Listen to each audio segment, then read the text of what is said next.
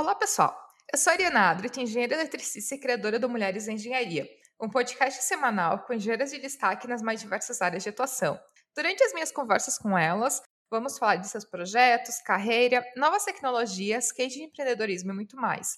Eu tenho certeza que vou aprender em cada episódio e espero que você também. E o Mulheres em Engenharia já está no Instagram, no Twitter, no iTunes e no Spotify.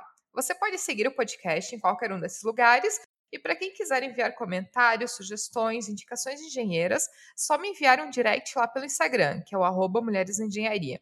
E a minha convidada para esse episódio é Caroline Bueno, engenheira de materiais com experiência em desenvolvimento de produtos e grande entusiasta dos temas liderança e diversidade corporativa. E nesse episódio vamos falar um pouco sobre tudo isso e como exercer liderança mesmo sem um cargo que oficializa isso. Eu tenho certeza que vou aprender muito com a nossa conversa, espero que você também. Caroline, seja muito bem-vinda aqui ao podcast Mulheres na Engenharia. Muito bom te receber aqui para a gente conversar um pouco, conhecer um pouco da tua história, saber um pouco mais sobre liderança, sobre diversidade, que é um tema que eu amo de paixão. Então, seja muito bem-vinda. Obrigada, Ari, obrigada. Tô super feliz de estar aqui com você hoje para a gente estar conversando um pouco, né? A gente já não deixa de estar falando num lugar aí de minoria quando a gente fala de mulheres engenheiras, né? Então a gente está falando num local de fala com propriedade, né? Sabendo de todos os nossos privilégios aqui, né? Eu como mulher branca, né, de classe média aqui no Brasil, já posso me considerar aqui com alguns privilégios. Mas mesmo assim, sei, sei da realidade aí de nós mulheres nas exatas, na área das STEM como um todo. Então, uma alegria estar aqui compartilhando um pouquinho com você. Obrigada pela oportunidade, Ari. Eu, no caso aqui de classe média, direto aqui do México, né, pra gente é, ter mais diversidade cultural ainda, né? Então, eu sempre digo, né, pros, assim, pro, um lembrete para os ouvintes, se eu falar alguma palavra em espanhol no meio do podcast, me perdoem. Tá tudo certo. Na minha vida aqui no México, na verdade, eu não estou aprendendo espanhol, estou desaprendendo português. Então, se alguém ouvir alguma palavra em espanhol, me perdoem, por favor. Mas Cá, até para te conhecer um pouco de ti, conhecer um pouco da tua história, é, eu queria pedir para tu comentar um pouco, né, de como que foi esse início da tua vida na engenharia, como surgiu o interesse, enfim, como é que tu foi parar numa área técnica, né, onde infelizmente a gente ainda tem tão poucas mulheres? Então, eu sou daquelas pessoas que eu gostava das exatas, né, isso é bem básico assim no nosso meio, mas no na época do meu ensino médio, assim, eu lembro que eu descobri engenharia de materiais porque eu gostava de química, eu gostava de física e eu, ok, aceitava matemática, nunca fui muito fã assim. Mas aí me identifiquei, pensei em engenharia química, e na época engenharia de materiais era nova aqui no estado, acho que tinha pouquíssimas turmas, eu fui atrás, gostei. E lembro que eu tinha um colega que, uh, que também ia tentar engenharia de materiais. E me lembro até hoje que ele me desafiava, assim, ele vinha com, com aquelas questões de vestibular de química orgânica, assim, me desafiava. E, cara, eu, assim, a minha, hoje sei, né, minha síndrome da impostora dentro de mim dizia, nossa, o chute vai passar e você vai rodar, e que vergonha vai ser. E passei, sei lá, metade do meu último ano de, de escola nessa, nessa neura do não vou passar, de como vai ser, por que, que eu vou querer engenharia. Todas as minhas amigas iam para as áreas de humanas e eu para engenharia, né? E, uh, e aí eu não tive não tive condições de pagar um cursinho pré-vestibular na época, né? Estudei por conta em casa. E eu tive, assim, acho que sempre dou graças a Deus, assim, pelos professores que eu tive, foram muito mestres, né? De me orientarem, de me ajudarem com várias questões durante o intervalo deles. E, cara, para minha surpresa, assim, surpresa não, né? Vamos lá, eu me dediquei pra caramba, eu estudei pra caramba, eu merecia aquilo, eu sabia o que eu estava fazendo mas eu fui a única que passei assim para engenharia e numa universidade pública, né, com com toda a dificuldade que isso era na, na época ainda. E para mim foi muito marcante, assim, aquele professor de, de física, era o paraninfo da turma de ensino médio, e aquele cara, quando me chamaram na formatura, ele olhar para mim e dizer: Filha, você é meu orgulho esse ano. E eu guardo esse professor para mim, assim, com muito carinho, com, falo com ele até hoje, né, o quanto ele foi importante nas minhas escolhas. E, mas fui parar pela química, assim. E vou falar a verdade, apanhei pra caramba nos primeiros anos de faculdade, pensei em desistir várias vezes. Uh, o que não me fez desistir foi justamente ter feito bolsa de iniciação científica. Então, desde o meu, sei lá, segundo mês de, de faculdade, eu já fazia bolsa E eu tive sorte, sorte não, né? De novo, eu fui atrás, nem tudo é sorte na vida, vamos lá, né? E eu tive uma, uma pesquisadora mulher que apostou muito em mim ela e o, o, líder do laboratório aqui na Universidade Federal, o professor Bergman e a Juliane Vicente. Então, eles apostaram muito em mim. Eu fiquei cinco anos de bolsa de iniciação científica e ali eu comecei a ter gosto pela pesquisa, sabe? Sabe aquela coisa? Vamos ler, vamos estudar essa teoria, vamos testar por aqui, por ali, e publica o resultado e escreve o artigo. Eu comecei a pegar gosto por aquilo ali, né? Aí chegou e, tá, venci aqueles dois anos de exatas, das matemáticas, das físicas, venci fui chegando nas matérias que eu gostava e tal. E aí veio o tão temido estágio, né? E ai, agora estágio. Putz, para mulher conseguir estágio já era complicado, né? Ou a gente conseguia área comercial, ou a gente conseguia, tipo, alguma coisa em algum laboratório, mas a área industrial era dificílimo. E eu me lembro que eu fiz, fiz vários processos seletivos de estágio, né?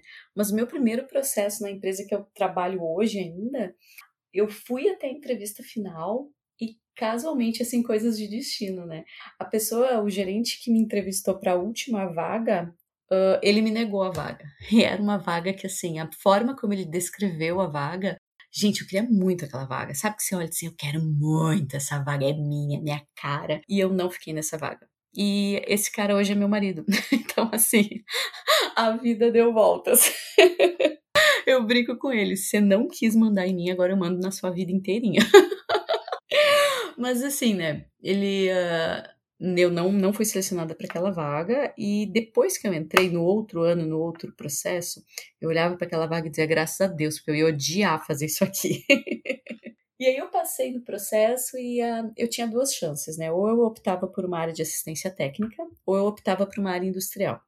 E aí as pessoas realmente começaram a achar que eu tava louca, porque eu optei pela área industrial. Então, assim, eu nem sabia o que eu ia fazer direito, mas eu optei por uma área de conformação mecânica e porque eu sabia que, assim, dentro de uma indústria, o tempo que eu tivesse numa planta, mesmo no chão, na produção, eu ia aprender muito. E dali eu ia crescer. Então, ali eu entrei de estagiária numa laminação. Então, assim, era forno a temperatura de mil graus, barra sendo conformada, e eu estudando metalurgia física naquilo tudo, achando o máximo.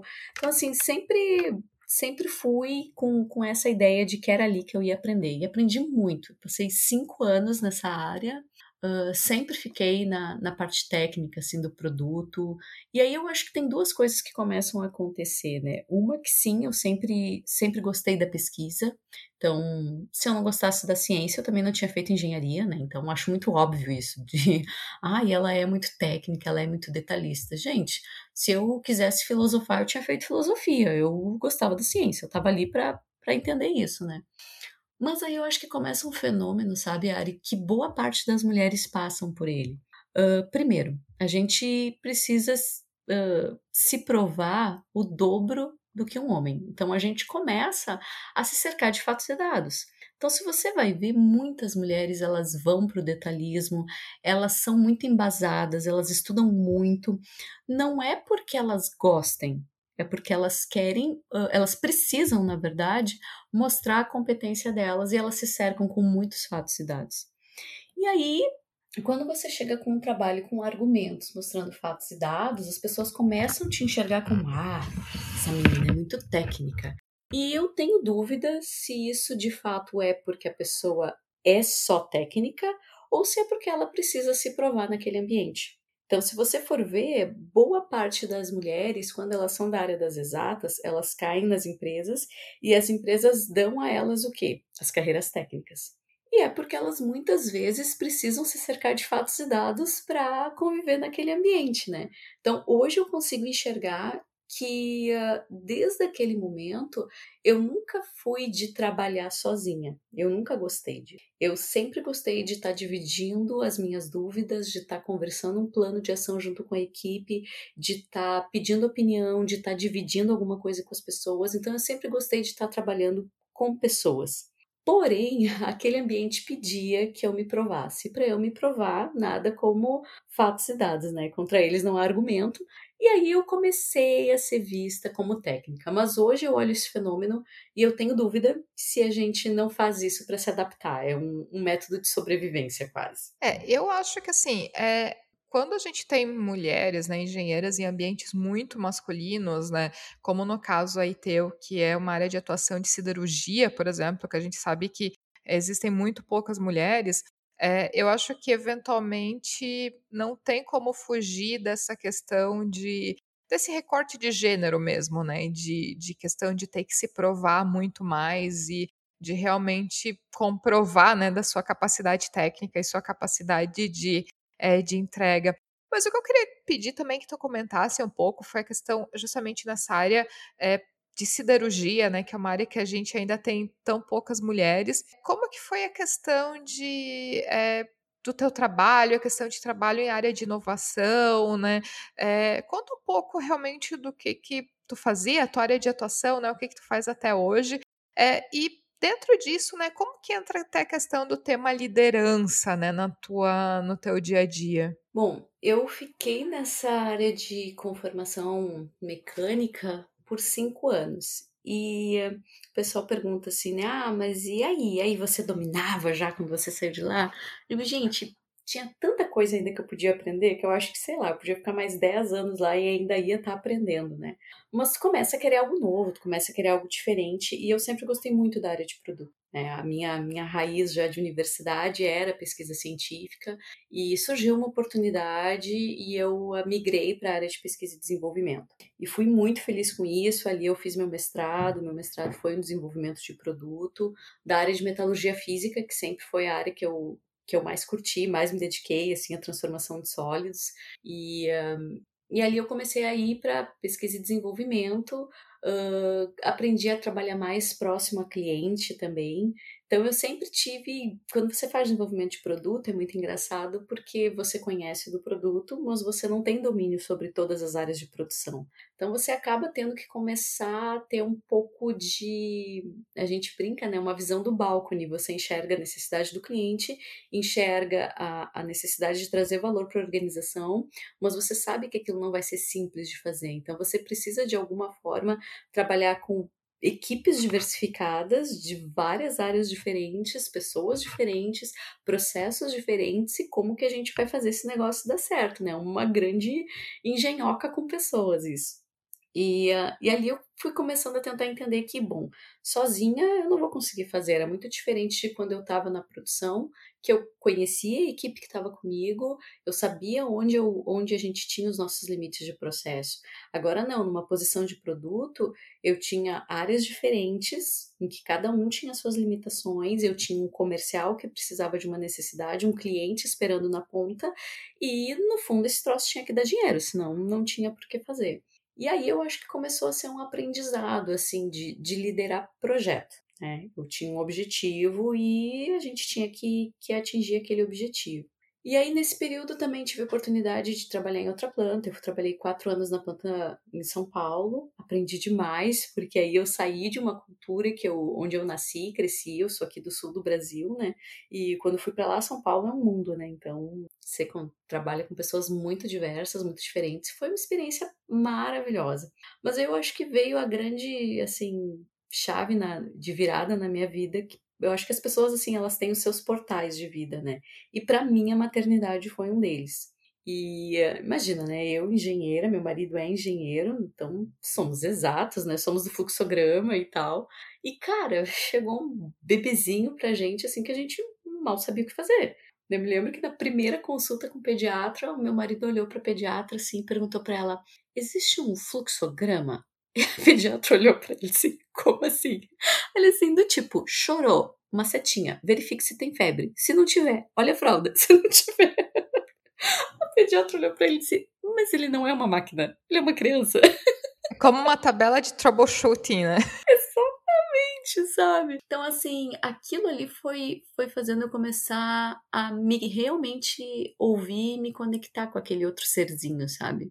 Então, tentar entender que cada dia ia ser um dia, que iam ter dias bons, iam ter dias ruins, e não era um simples fluxograma.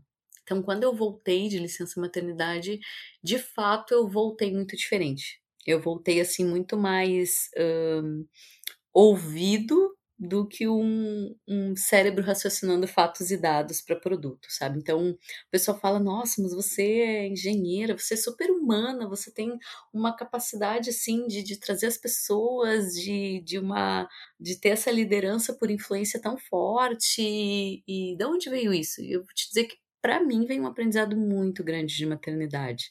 Meu, meu pequeno é, cara, meu melhor MBA que eu tive em negociação, sabe? E, e é osso. É osso porque a gente também tem os resultados aqui em casa, né? e não é simples de atingir, não. Mas uh, eu digo que para mim eu voltei muito diferente, assim. Então hoje, hoje mesmo eu tive um dia de trabalho que foi um dia de cafés, assim. E aí todo mundo pergunta para mim, como é que foi? Como é que foi sua reunião com fulano? Eu digo, eu escutei. Hoje eu fui ouvido. Porque eu acho que as pessoas hoje em dia são muito pouco ouvidas. E às vezes, quando você escuta as pessoas, você pensa: caramba, era só isso. Agora eu escutei ela e eu consigo entender por onde eu vou conseguir conversar com essa pessoa. E, e eu acho que se a gente fizesse esse exercício assim mais humano de só escutar, sabe? E, e, e, escutar com presença, que é uma coisa muito difícil hoje. A gente vive nessa correria, respondendo e-mail, WhatsApp e, e, o telefone tocando e tudo ao mesmo tempo. Mas quando a gente simplesmente abre a câmera nesse mundo de, de pandemia e, olha para a pessoa escuta ela, às vezes a gente consegue entender, puta, ele reclamou disso, mas porque na verdade a dor dele é outra. E se eu, se eu mostrar para ele que essa dor dele tem um outro remedinho que pode ajudar, sabe?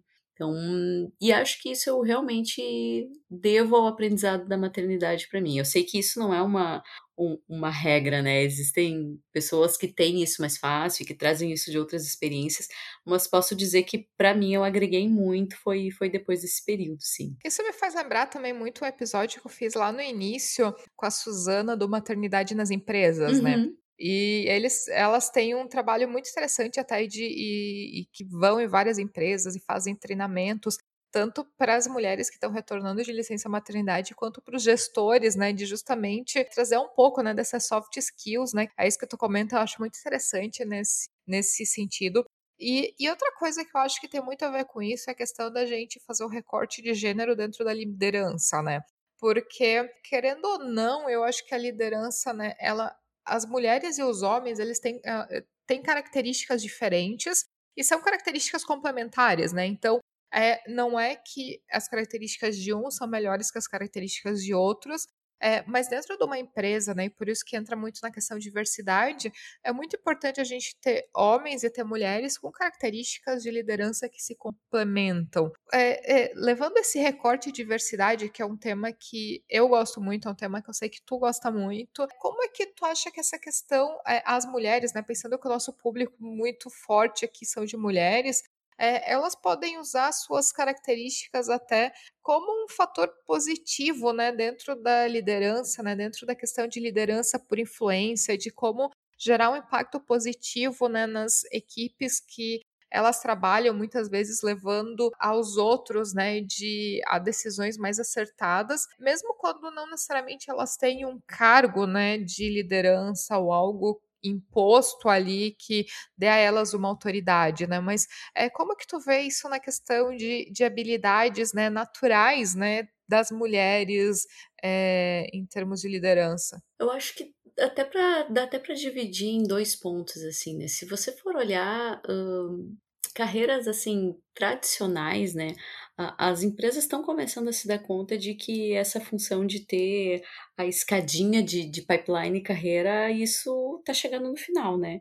Então, quando você olha assim, ah, eu, o que, que vai ser o meu próximo passo na minha carreira?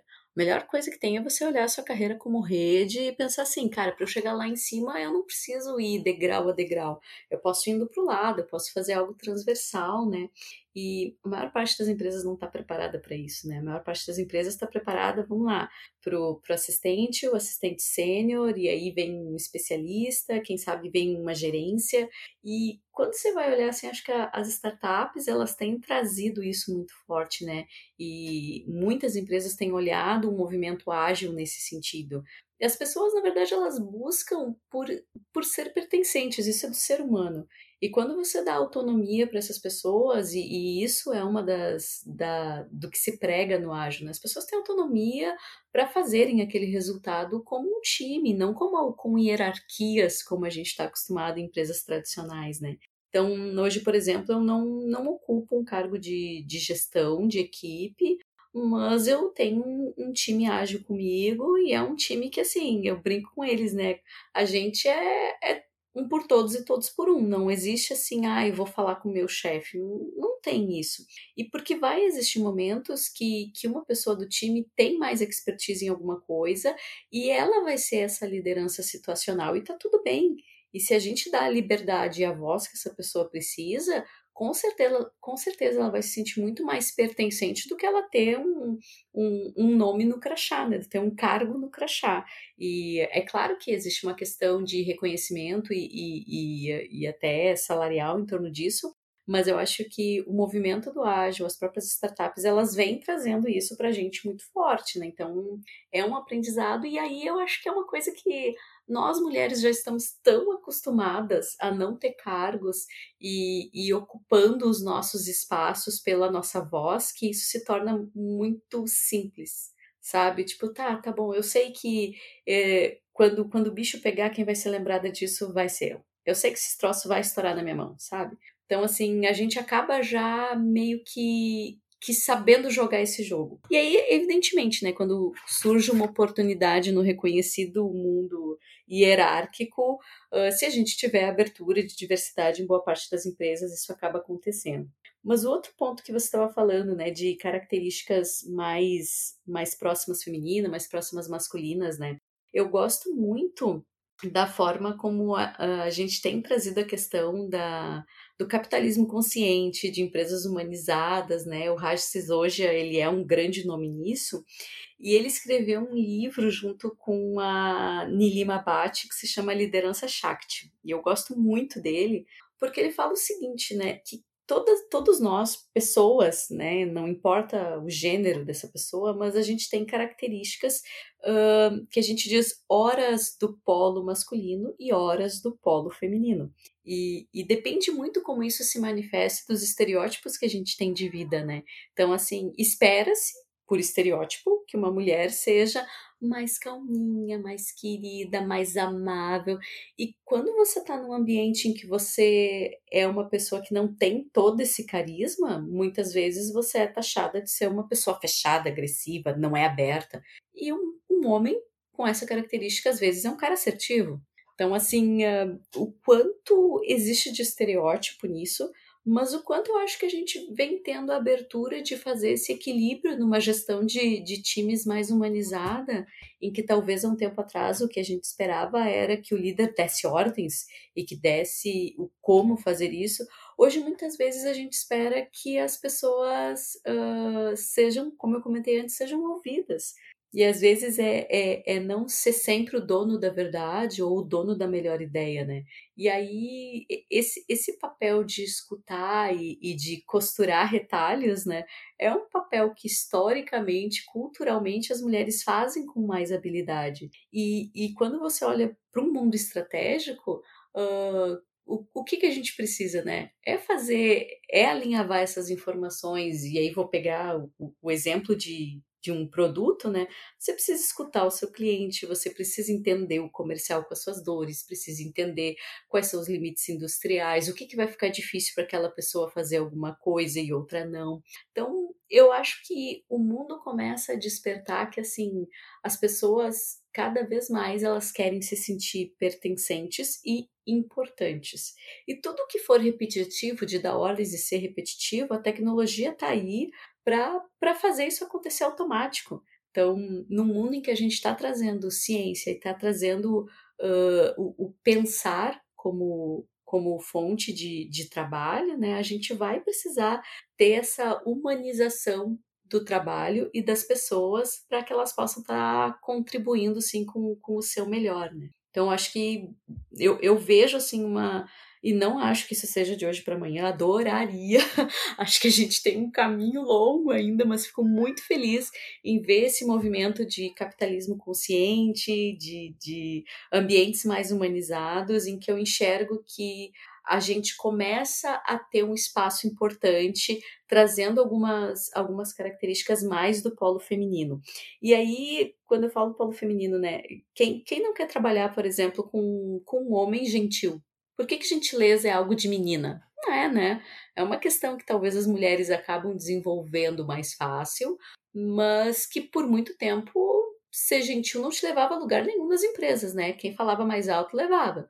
Então, acho que a gente começa a ter uma abertura maior nesse, nesse sentido e, quiçá, aí a gente tem um ambiente fértil que possa ter cada vez mais, mais mulheres contribuindo. Outro ponto, né, que eu queria pedir até para tu dar uns conselhos, assim, para quem está ouvindo, porque tu, como eu, né, já desde sempre, até pela própria área de atuação, atua sempre em ambientes muito masculinos, né? Onde a presença de mulheres, na verdade, sempre foi exceção, né? Então, é, o nosso dia a dia sempre foi, na verdade, trabalhando é, majoritariamente com outros homens. Então, eu queria que tu desse um pouco até alguns conselhos na questão de talvez quem está começando na área, quem também está trabalhando nesses ambientes super masculinos, de como lidar com isso, né? Como gerenciar conflitos, como é, fazer com que os homens, né, é, ter uma relação até agradável, né, uma relação realmente de benefício com os homens que trabalham junto, de como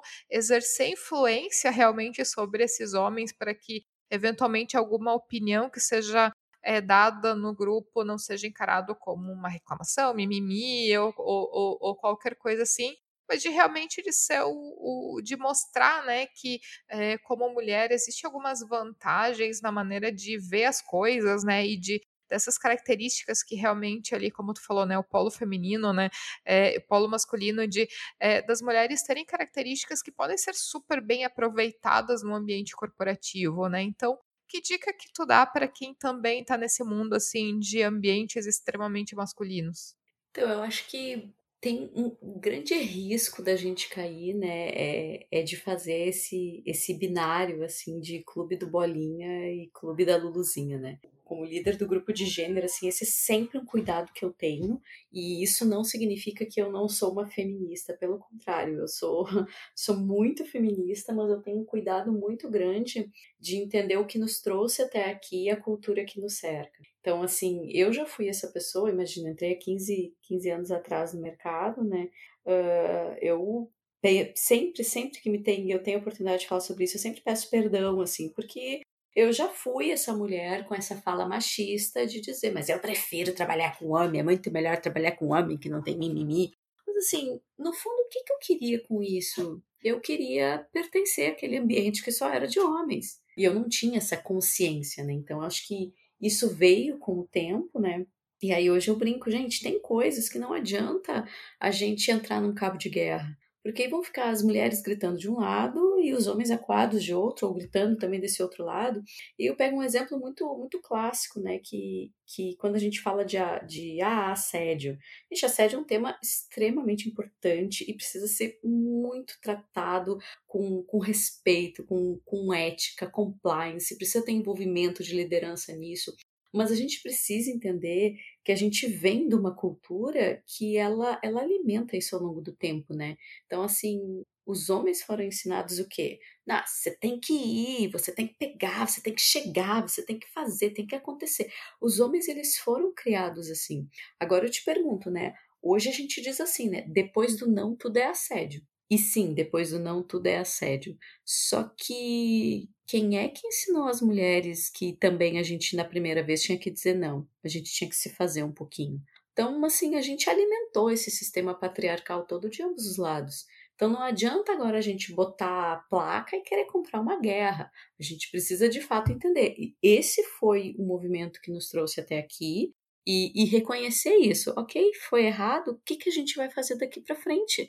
E não entrar numa guerra de quem é o, o, bandido e o mocinho da história. Não tem bandido e mocinho. Todos somos vítimas de um, de um sistema, sabe? E, e, e a gente chegou até aqui nisso, né? Então, eu, uh, eu tive, por exemplo, essa essa noção do quanto eu me masculinizei, a gente usa essa expressão, né? Quando eu conversei com, com uma menina que estava saindo da faculdade há pouco tempo, né?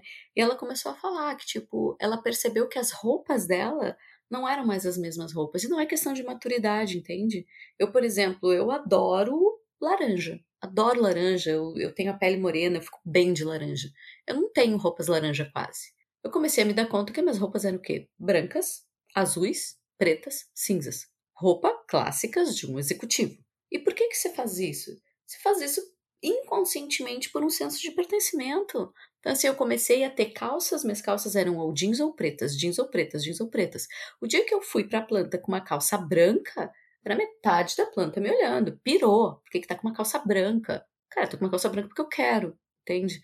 Mas a gente chegar nesse nível de consciência depois de um tempo é estranho, porque a gente acabou se masculinizando. Então, eu fui uma pessoa que, durante a faculdade e, e, e meu tempo de trabalho, eu aprendi a falar palavrão, que é uma coisa que é errado para homem e para mulher. Mas a gente se tenta se fazer pertencente a esse ambiente. Então, eu acho que a primeira coisa que eu, que eu diria para a gente não fazer é criar um cabo de guerra. Então, eu não entro em cabo de guerra mais com, com homens e estruturas machistas, não. Eu tenho a minha posição e a minha posição como feminista é a mesma, mas eu acho que alguns assuntos a gente precisa tratar de uma, de uma abordagem diferente. Então, assim, você vai ver, ah, homens quando, quando viram pais, e se são pais de meninas, isso é muito mais forte. Você quer que isso aconteça com a sua filha? Não, não quer, né?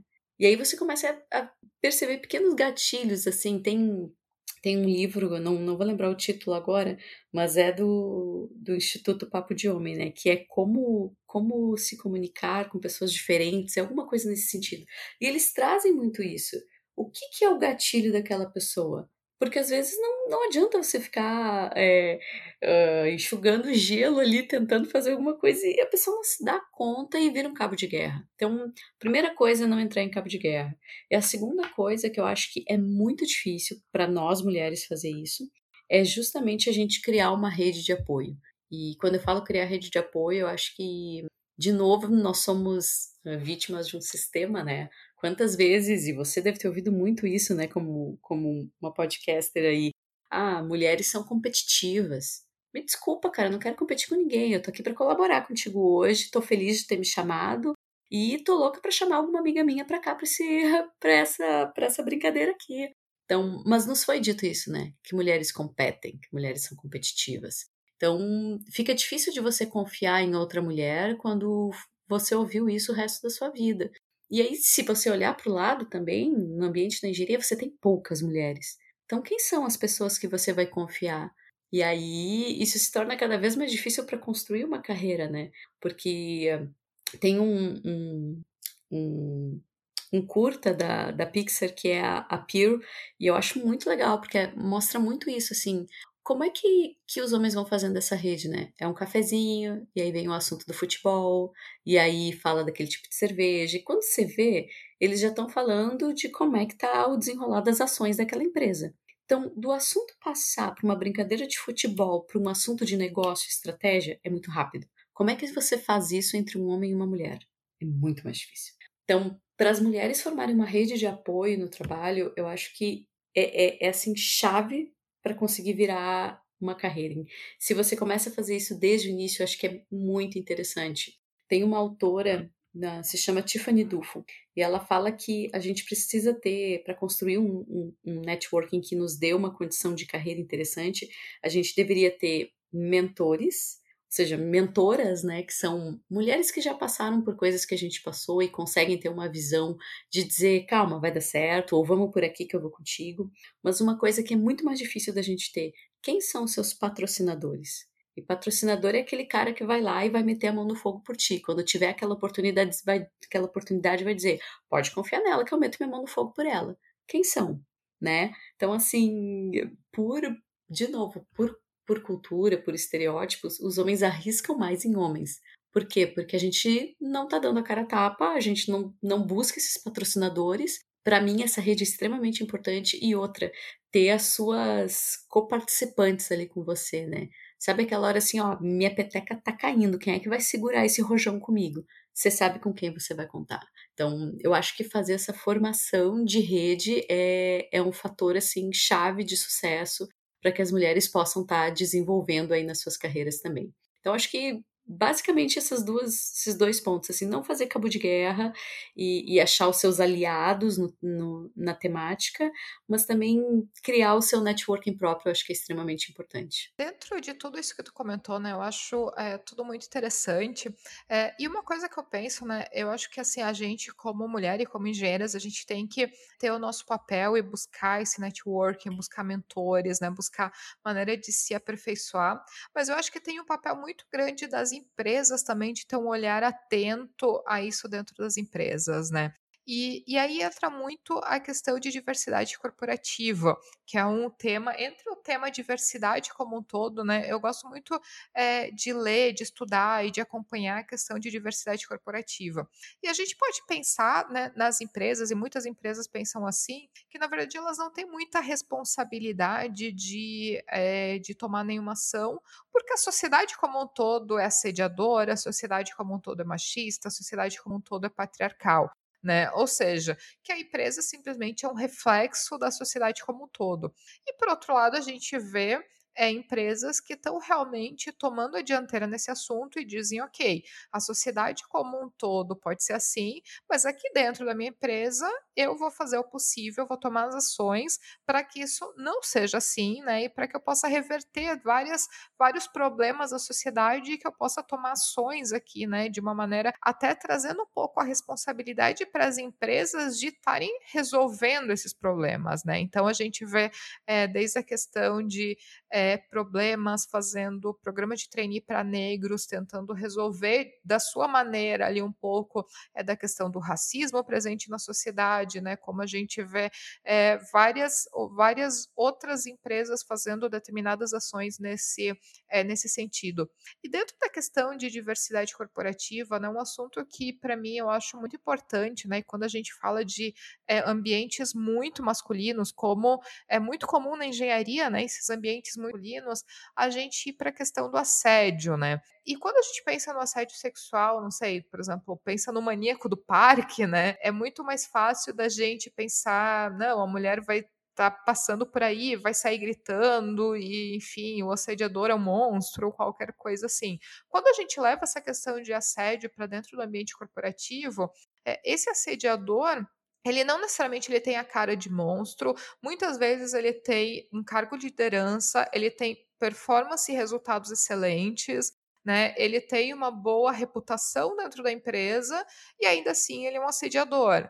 Então a gente entra numa situação onde muitas vezes as mulheres elas são muito negadas, né? E elas são muito elas estão numa situação muito complicada, né, de como lidar com essa questão de assédio, porque muitas vezes até o próprio assediador ele está numa posição hierárquica, né, até é, superior. E eu sempre digo, né, é, que em ambientes muito masculinos existe assédio. Se a empresa ela não está tendo é, mulheres reportando esse assédio, eu acho que isso é uma luz vermelha, assim, piscando absurdamente, porque significa que o próprio canal de denúncia delas não está funcionando, porque é inerente de ambientes muito masculinos e é inerente do problema da nossa sociedade a questão de assédio, que isso vai se refletir também, né? Então, é, o, o fato dela não ter denúncias já é o primeiro alerta de que alguma coisa está errado, porque as mulheres elas não estão nem no estágio de se sentirem suficientemente confortáveis de estarem denunciando, né? Porque o se sentir confortável para denunciar já é um estágio acima, né? Elas já têm que estar tá, é, confortáveis de que elas não vão sofrer retaliação, de que elas não vão é, ser penalizadas por essa denúncia. Tudo isso, na verdade, são é, vários aspectos dentro né, da diversidade corporativa, de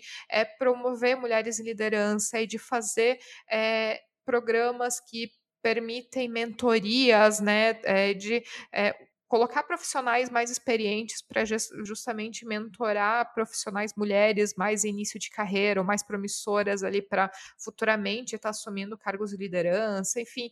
E eu queria que tu comentasse um pouco a tua experiência dentro de diversidade, né? Porque eu sei que tu é muito ativa, a questão de grupo de gênero, né? A questão própria empresa que tu trabalha tem é, programas de diversidade, tá relativamente ativo nesse quesito, né? Então, é, comenta um pouco né, da tua visão de diversidade corporativa né, e, e o porquê que as empresas né, elas têm que realmente trazer essa responsabilidade para elas e não simplesmente pensar que a sociedade é assim e eu não vou fazer nada porque não é um problema meu. Acho que tem dois pontos aí, né, que a gente pode estar tá dividindo de novo. Assim, ah, qual é o papel das empresas nisso, né?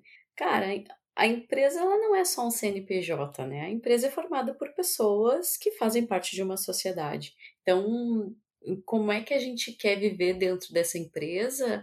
é um reflexo de como eu quero como eu quero estar na sociedade. Hoje em dia a gente olha eu tenho muitas empresas que podem daqui a pouco me oferecer uma oportunidade bacana e eu vou olhar e dizer, eu não quero fazer parte disso, porque não condiz com os meus valores, com aquilo que eu quero para mim, né? Hoje a gente consegue ter um pouco mais desse nível de consciência, assim, daquilo que você busca como, como propósito o que, que você quer deixar de legado para o resto da sua vida. Então, e além disso, assim, quando a gente olha a médio e longo prazo, né, a gente fala muito hoje de ESG, o que, que, que essas empresas estão pensando daqui para frente, o que, que vai ser o social dessas empresas, né? E uh, se as empresas não atentarem para isso, gente, a geração que está vindo aí, ela não vai, ela não vai nem querer pisar nessa empresa. Então, talvez a gente colocando aí em pontos extremos são empresas que estão fadadas a, acabarem sumindo do, do mapa, né? Eu, o último processo de estágio que a gente abriu, uh, se, se, se a pessoa escutar esse podcast, vai, vai se reconhecer, né? A gente realmente era um time de mulheres entrevistando e era um candidato homem. E ele disse que uh, ele, ele ouvia a empresa falar de diversidade, mas que a prova de diversidade foi ele, como um engenheiro, ele ser o diverso naquele momento. Então, isso já era uma prova da diversidade. E quando eu perguntei para ele, cara, por que, que você está escolhendo a nossa empresa e não outra? Você tem tanta oportunidade aí para estágio. E ele me respondeu o seguinte, cara, eu sou, eu sou brasileiro e eu tive toda a minha educação uh, paga pelo governo. Assim, eu estudei na universidade pública, eu venho de escola pública, então eu acho que eu, eu também posso escolher por uma empresa brasileira para fazer algo de retorno para o meu país. Algo simples que é uma escolha de uma empresa brasileira. Daí tu fica pensando, gente, esse menino tem o quê? 21 anos, né? Gente, eu queria ter essa consciência quando eu tinha 21 anos, sabe? Então a geração que está vindo, ela já vem com esse pensamento e que bom. Agora, se as empresas não acordarem para isso, Lamento, mas aí é questão de sustentabilidade do negócio que está fadado a, a não existir mais. Então, a gente faz porque, porque é consciente, porque é o certo. E se ninguém quer olhar pela ética, pelo respeito, que olhe pela sustentabilidade do negócio, porque não vai ter mais em algum momento pessoas que queiram trabalhar nessa empresa. Então acho que por isso que a gente faz, né? E o nosso o nosso movimento assim interno, eu acho que quando a gente fala de diversidade, a gente está falando de, de cultura. E cultura a gente não muda do dia para a noite, né? E são, são vários pontos que a gente precisa tratar quando a gente está falando de mudar uma cultura. A gente precisa falar, assim, em, em números, precisa refletir em números essa diversidade, mas a gente precisa passar por símbolos muito fortes, a gente precisa passar por, por educação então, assim, uh, precisa falar sim de diversidade, porque as pessoas não entendem. A gente precisa passar por conceitos, por entender o que é o LGBTQI. Por quê? Porque muitas pessoas não sabem. Então, a gente precisa falar de racismo estrutural no Brasil, porque as pessoas não sabem o que é racismo estrutural. E, de novo, isso não é uma queda de braço, isso não é uh, quem está certo e quem está errado. Isso é questão da gente trazer consciência para as pessoas. E ter consciência das coisas, você pode começar a fazer escolhas. Então, assim, se você sabe que existe racismo estrutural, é uma escolha sua. Você admitir isso e botar em exercício para ser diferente diante de todos, falando de mim, mulher branca, né, de todos os privilégios que eu me encontro, ou não, ou eu fazer de conta que isso não é comigo, né? Então, acho que passa por esse lugar, sim. E aí, falando especificamente de gênero, né? Quando a gente fala de símbolos, é muito forte quando diante de uma, de uma empresa, uma grande indústria, você coloca uma mulher à frente de um, de um cargo de alta liderança. Porque aí os estudos estão aí para mostrar, né? A gente fala, falava em teto de vidro até pouco tempo atrás. E hoje a gente fala de um degrau quebrado. Porque o que, que acontece? As mulheres, elas hoje elas estão em pé de igualdade em, em, educação com, com os homens, que saem em alguns locais até mais mulheres em educação superior que, que, que os homens em alguns locais. E, então, assim, se a gente fizer um bom processo seletivo, a gente consegue entrar em pé de igualdade numa empresa. Entrar. A carreira é outra coisa. Então, assim, o que, que impede essas mulheres de fazer fazer esse, esse degrau aí que se diz quebrado, que é, é no, início da carreira de liderança, né? E aí existem vários estudos, alguns é como, como que a gente a gente faz essas redes de, de de apoio, que as mulheres sejam mentoradas, que elas se, tenham seus patrocinadores, mas também lembrando que hoje, na maior parte das empresas, a liderança é feita de homens. Como é que a gente conversa com esses homens? Como é que a gente dá nível de consciência dessa, dessa uh, inequação que existe aí de mulheres nas lideranças, né? Como é que a gente trata a questão da maternidade? Porque as mulheres quando elas estão numa idade que começam a ter um pouco de experiência para chegar em cargos de liderança, elas também estão mais ou menos na idade que começam a pensar em ter filhos ou não. E assim, gente, desde que o mundo é mundo, as mulheres vão parir crianças e vão amamentar seus filhos ou não. Então, assim, não vi ainda filho nascer de homem. Quem dera a gente chegasse nessa tecnologia, não existe, tá? Mulheres vão parir seus filhos. Tem o direito de ter filhos ou a escolha de não tê-los, tudo bem. Mas dado uma criança no mundo, ela vem de uma mulher. Então, se a gente fala em diversidade, se a gente quer que as mulheres estejam nos postos de liderança, a gente tem que normalizar a criança, a gente tem que normalizar não só a maternidade, eu gosto de dizer, de dizer, que a gente tem que normalizar a parentalidade, porque no momento que você tem um pai com cuidado ativo que consiga suportar a carreira de uma mãe, aí a gente começa a falar de igualdade. Então, assim, as empresas têm que fazer o seu papel? Tem que, mas não só para as mulheres. Não é fazer, ah, não, eu dou uh, licença estendida aqui para mulher, não, aqui as mulheres têm isso, tá. E os homens, eles são incentivados e têm a liberdade de, por exemplo, olha, essa semana não tem escola, é férias, não tenho babá, eu vou trabalhar de casa com meu filho. A gente fala disso. É muito, a gente ouve muito poucos homens falando disso.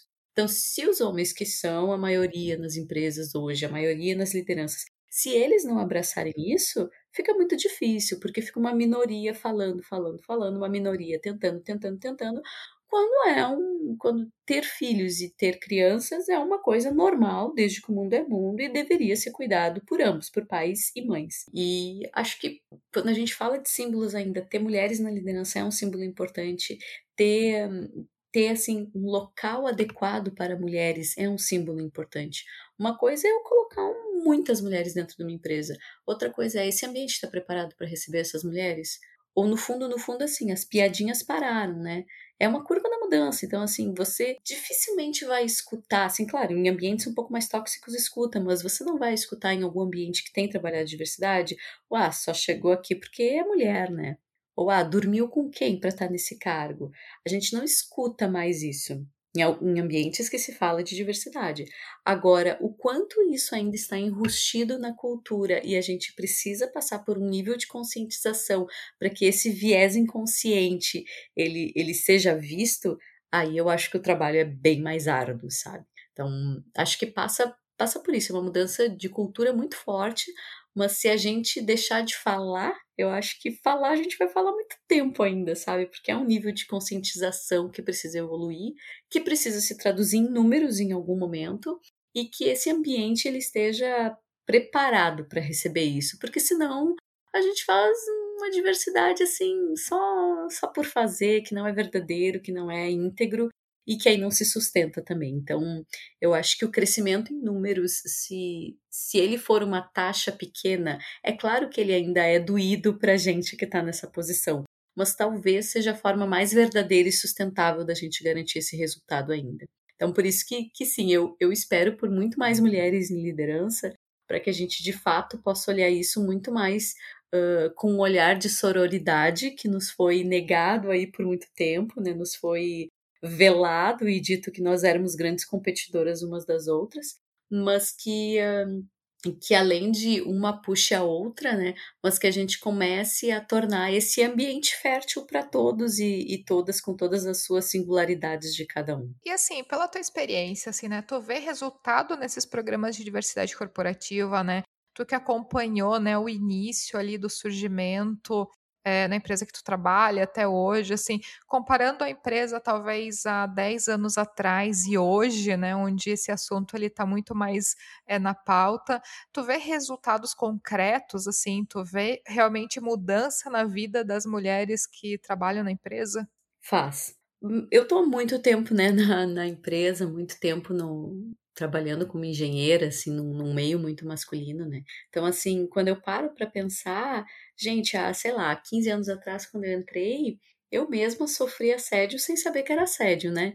Então, assim, eu não tinha nem consciência disso. Então, puxa, passei por isso, nem sabia. Naquele momento eu achava que eu tava, era sendo pertencente àquele lugar, que tava tudo certo, aquela, aquele tratamento. E hoje eu sei que não era. E aí eu olho assim, puxa, tá, vamos passar cinco anos, dez anos atrás, como é que era, Carol? Poxa, dez anos atrás, gente, eu não tinha banheiro na planta. Então, assim, eu cheguei em uma situação que, bom, eu não bebia água durante o dia, porque se eu bebesse água, o banheiro mais próximo era 15 minutos para ir, 15 minutos para voltar. Eu perdia meia hora de trabalho. Então, não tomava água, 10 anos atrás. Putz, há 5 anos atrás, foi foi minha gestação. E, gente, eu, eu, eu tenho plena consciência que eu sou um caso muito isolado, mas eu acho que a gente tem que falar desses casos para eles se multiplicarem. Eu fui uma pessoa que fui promovida durante a gestação, que a minha gestação foi foi assim abraçada por uma líder mulher que, que me tratou muito bem, me deu muita liberdade e por um líder homem que olhou para mim e disse: ah, Eu quero conversar contigo no teu retorno de licença, porque eu sei que você vai voltar muito diferente. Então, eu fui muito bem tratada na minha gestação, no meu retorno de licença. Eu tive o privilégio de estrear uma sala de, de amamentação na empresa que me permitiu aí amamentar o meu filho até os dois anos com exclusividade. Era um sonho, era um desejo meu, então foi respeitado isso com, com todo todo o cuidado que precisava.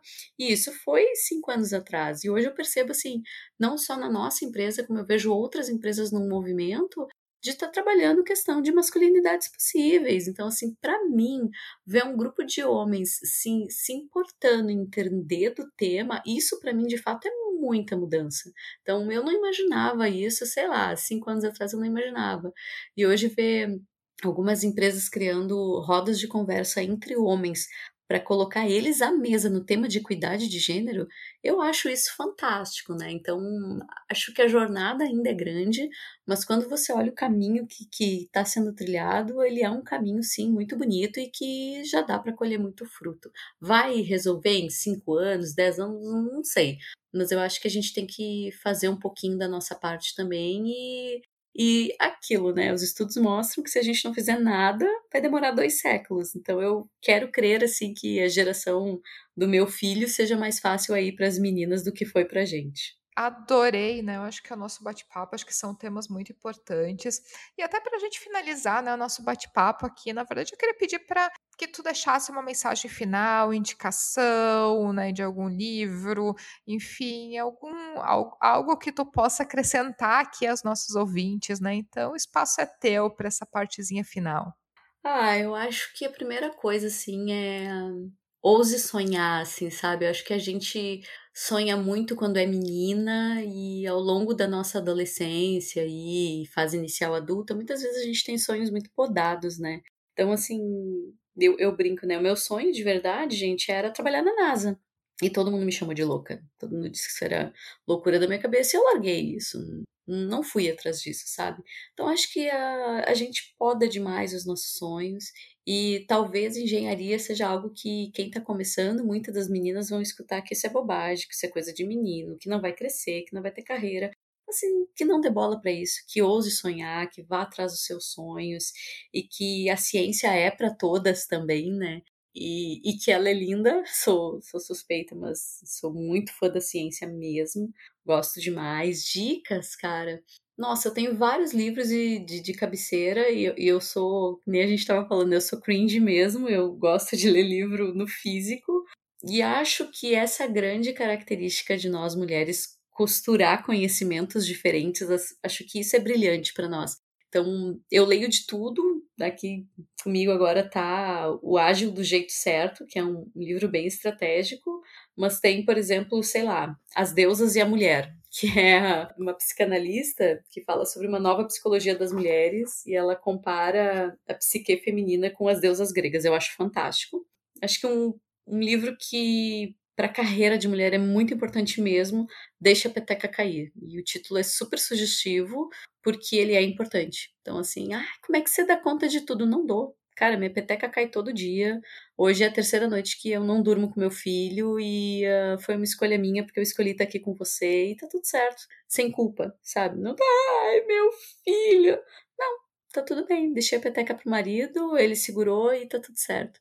Então, sei lá, tô falando de vários livros que eu tenho aqui. Liderança Shakti, eu acho bem filosófico, mas traz muito disso, assim, dessa completude que homens e mulheres podem fazer juntos e que a gente não, não acabe nesse cabo de guerra. E, de preferência, assim, a gente tem que ser feliz aquilo que faz, porque a gente só tem uma vida aqui para aproveitar, né? Então, vamos fazer com que ela valha a pena e que a gente não fique esperando até a sexta-feira. Muito bom, Ká, adorei. Realmente, olha, eu garanto, teu filho não vai ficar traumatizado por não dormir contigo uma noite. Eu acho que não. maternidade ela tem que vir com menos cobrança, né? Eu acho. E menos romantização também, pelo amor de Deus. É difícil pra caramba.